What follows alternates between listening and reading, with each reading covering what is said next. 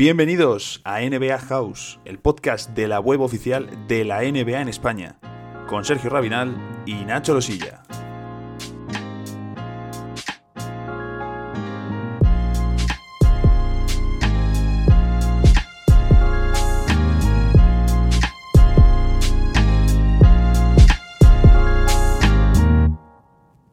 Estamos ya en el episodio número 38 del podcast y hoy regresamos con la sección de Top 5. Lo hacemos con Quique García y además también un anuncio importante sobre el próximo mes del podcast.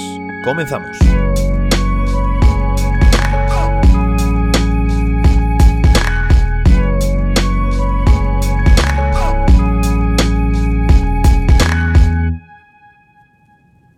Antes de meternos de lleno en este nuevo top 5, deciros que durante las próximas semanas la emisión de los episodios va a ser un poquito diferente. Vamos a dejar de hacer durante el mes de julio el episodio que grabamos los domingos y subimos los lunes, pero tendréis un par de episodios de podcast que tenemos que coger un poquito de fuerzas durante el mes de julio para estar a tope en ese sprint final que va a ser la reanudación de la NBA, eh, la temporada 2019-2020 en Disney.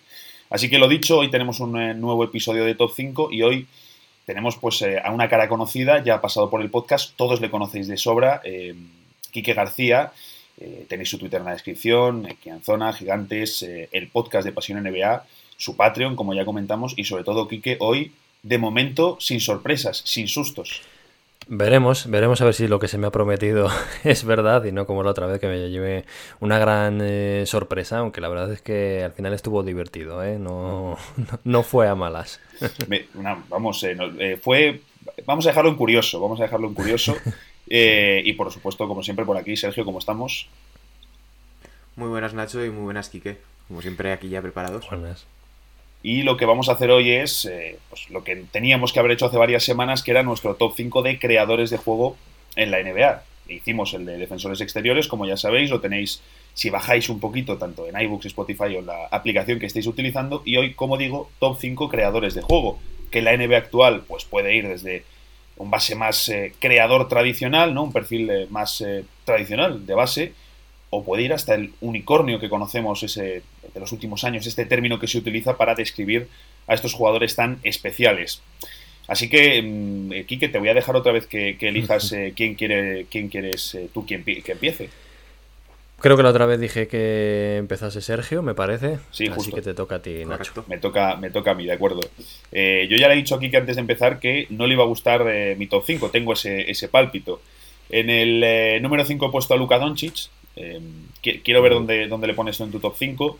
Bueno, mm, creo, creo que es evidente las eh, superioridades, sobre todo que le da, y él mismo lo ha dicho, a nivel de espacio el campo de la NBA.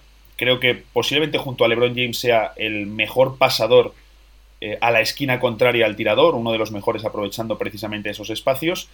Y si explotan más esa vertiente de la generación, le ponen algún anotador más alrededor, pues solo irá eh, a más. En el número 4, Nikola Jokic, que al final es un jugador muy especial, muy diferente mm, a lo que se ha visto a lo largo de la historia del baloncesto, con muchísimas ganas también de ver lo que, bueno, pues cómo impacta ese cambio físico en su, en su juego, ahora en Disney, en, en Orlando, el mejor pivot pasador de la liga, sin ningún tipo de duda. En el número 3 pongo a James Harden, que le pondría más arriba, pero es cierto que durante los últimos años tengo la sensación, bueno, la, la sensación, ¿no? Le han desviado más a la anotación, pero se lo decía Sergio antes de empezar, mi temporada favorita de Harden sigue siendo la 2016-2017, que es la del MVP de Westbrook, en la que Harden promedia 29,1 puntos, es decir, de los mejores anotadores de la liga, y además reparte 11,2 asistencias por partido, que es el tope de su carrera, y ese año fue la mejor marca de la NBA. Así que le dejo tercero, ya digo, no le pongo segundo por el hecho de que cada vez le utilizan más de anotador. En el número 2, al jugador que más pérdidas por partido hace esta temporada, que no es otro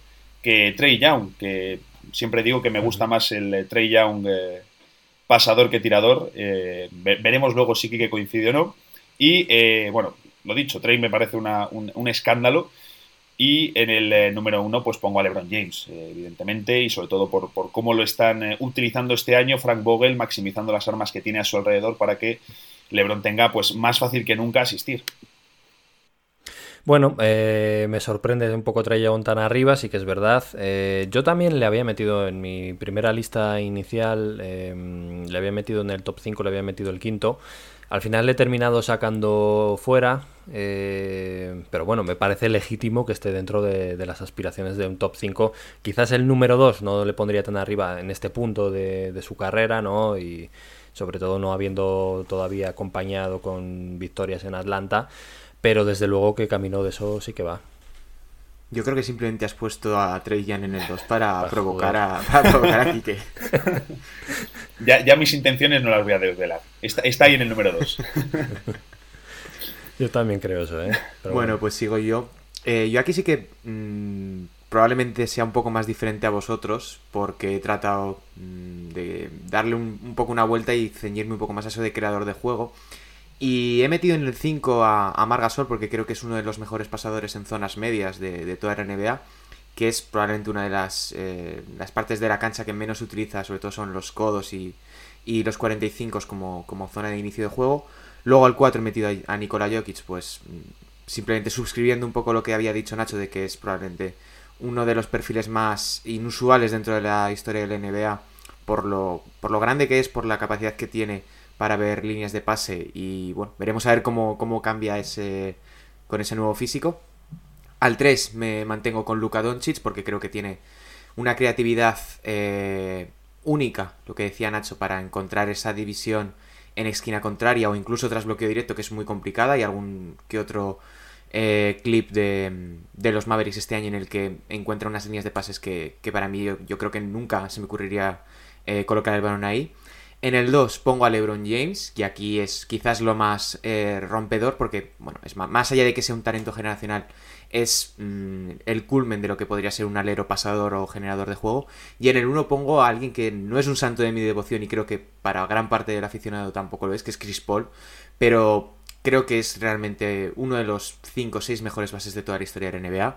Allí donde ha ido ha sido capaz de adaptarse a lo que le han pedido y al mismo tiempo, pues... Eh, imprimir un poco eh, lo que es su estilo de juego, de, de, pasador en cualquier tipo de contexto, bajo bloqueo directo, eh, en transición, eh, en un sistema cerrado, como es ahora mismo lo que podrían ser los, los Thunder. Pero creo que este año le ha servido muy bien, le ha servido para reivindicarse como, un generador de juego, juego eh, de de la historia. Interesante lo de Chris Paul porque mmm, quizás ahora cuando pensamos en, en, generadores de juego, y la lista de Sergio está muy bien en ese sentido, nos vamos más pues al uno contra uno, a... no hemos mencionado creo a Yanis, por ejemplo, pero también quizás estaría por ahí.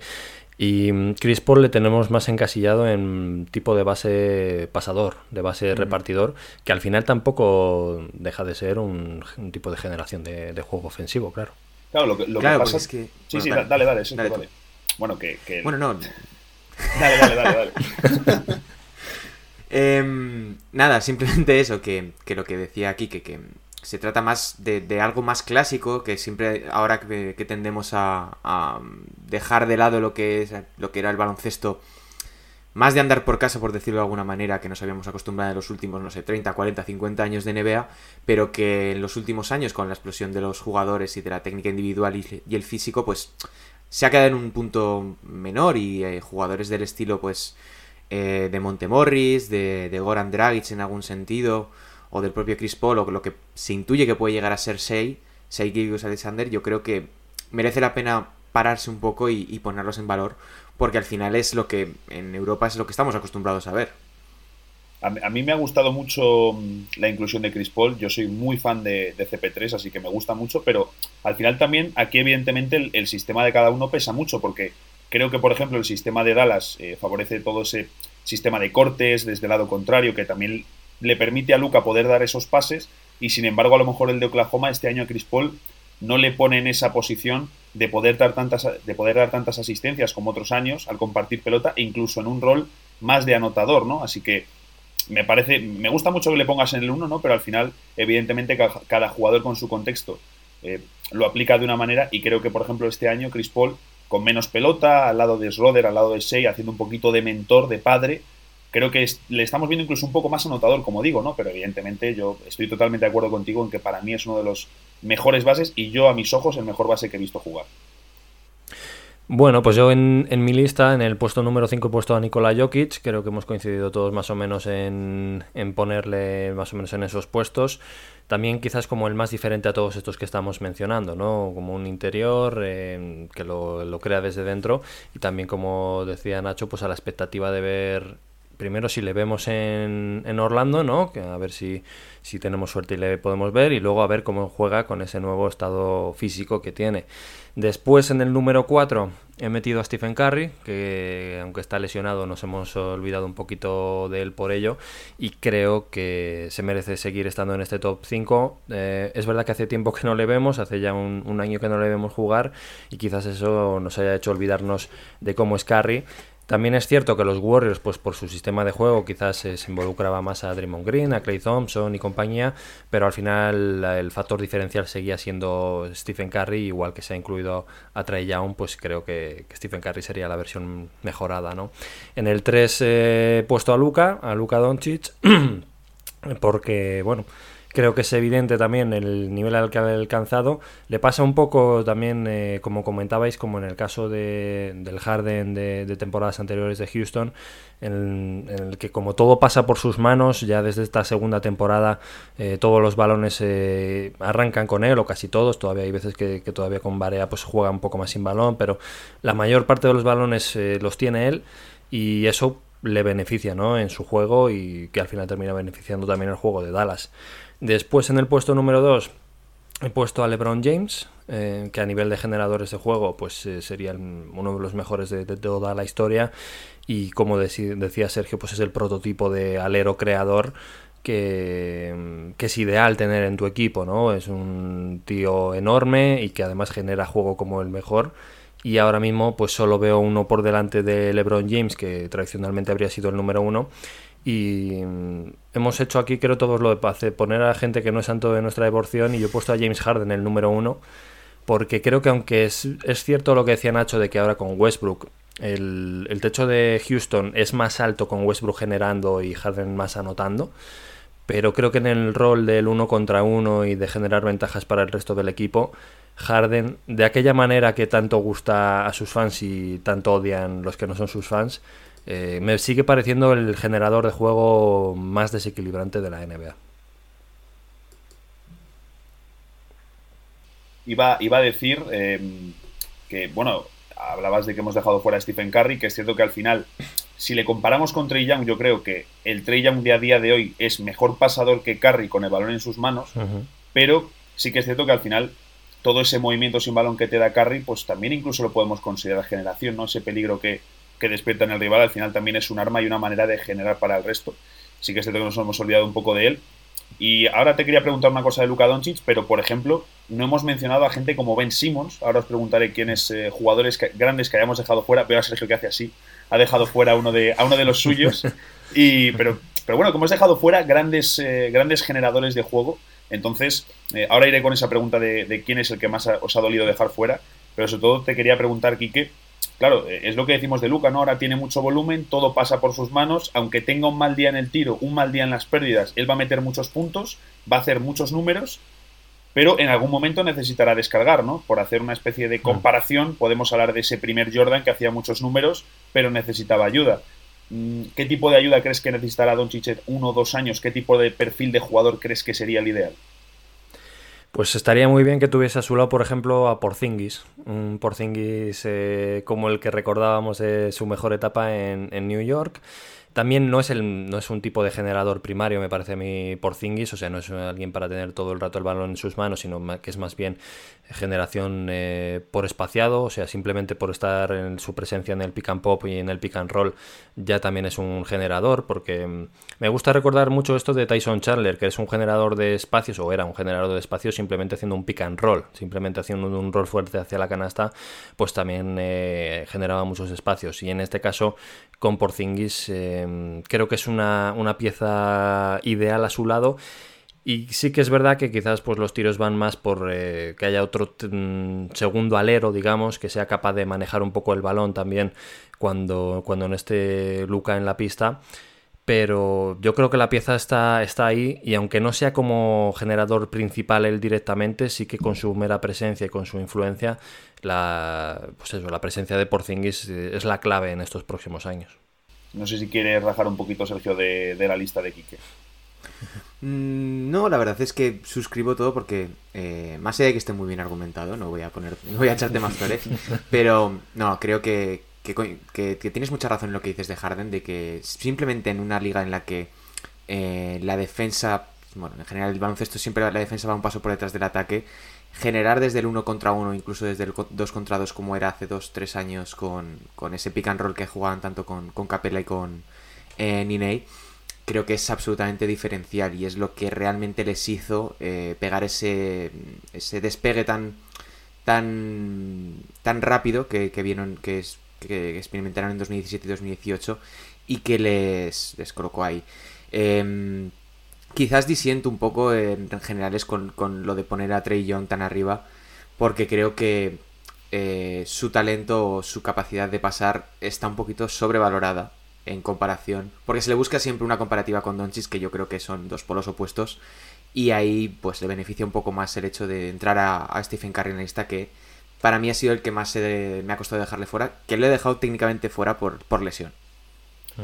Esto no lo escuchan fans de los Hawks, ¿verdad? Porque si no... no hay, no hay de esos. Confiemos, confiemos, y si no, pues, eh, pues que rajen un poquito de nosotros, no pasa nada. Eh, has dicho que el que más te ha costado dejar fuera ha sido Carry, le has dejado fuera de forma automática por lesión. No sé si ha habido otro que hayas dicho, aparte de Ben Simmons, que ya hemos visto ese No, no, a Ben Simmons no, lo meto como generador de juego creo que por, iba, a decir por, por justicia, porque yo creo que no es un buen generador de, de juego, más allá de una transición. Yo creo que Wilson Chandler, no, Wilson Chandler no creo que quien lo dijo, eh, el Jared de los Nets, Jared Dudley que lo dijo, no le faltaba razón, pero una cosa no quita la otra, es un gran jugador, pero está lejos de ser un generador de juego en condiciones. Así que tú eh, has dejado fuera a Carrie que ¿quién es el que más te ha costado dejar fuera? Pues tenía ahí una buena lista de cinco o seis nombres. En la mía sí que estaba Simons, pero estaba de los de, los de abajo. Eh, he estado a punto de, en ese quinto puesto que me ha estado bailando, que al final he metido a Jokic, eh, estuve a punto de meter a Trae Young, estuve a punto de meter a, a Russell Westbrook incluso. Eh, me bailó por un segundo la idea de Kemba Walker, pero el que más dudas he tenido al final ha sido Damian Lillard. es el que me estaría peleando, digamos, ese quinto puesto con Jokic. Creo que Jokic es merecedor del puesto, pero Damian Lillard es el que más me ha costado dejar fuera. Otro nombre que, no hemos mencionado en todo el programa, eh, Damian Lillard. A mí el que más me ha costado dejar fuera ha sido Chris Paul, eh, me ha costado mucho dejarle. Y, yo a Simon sí que le tendría también ese grupo de fuera, pero creo que un par de peldañitos por encima de, lo que habéis comentado eh, vosotros. Así que ahí quedan nuestros top 5. vamos a repetirlos una vez más para que queden ahí claros. El primero que ha sido eh, yo he puesto en el número 5 a Doncic, en el número 4 a Jokic, 3 Harden, segundo Trey Young solo para incendiar un poco a Kike y número 1 a LeBron James. Yo en el 1 he puesto a Chris Paul, en el 2 eh, he puesto a LeBron James para cambiar un poco todo lo que habíais dicho. En el 3 me he mantenido a Luka Doncic, al 4 eh, he añadido a Nikola Jokic y en el 5, pues bueno, sorpresa he metido a Margasol. Y yo el quinto ha sido Nikola Jokic, el cuarto Stephen Curry, el tercero Luka Doncic, el segundo LeBron James y el primero nuestro gran amigo James Harden. Pues ahí quedan hoy sí ya nuestros top 5 de creadores de juego y lo dicho, durante las próximas semanas habrá podcast un poquito menos porque tenemos que coger fuerzas para la reanudación de la NBA.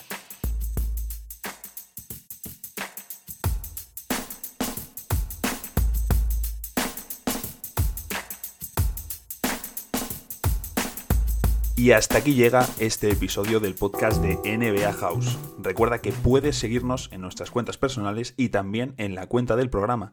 Las tienes todas en la descripción. Puedes compartirlo si te ha gustado y también si estás en iBooks nos dejas un like que no te cuesta nada y a nosotros nos viene muy bien. Además, nos puedes dejar en un comentario todo lo que quieras.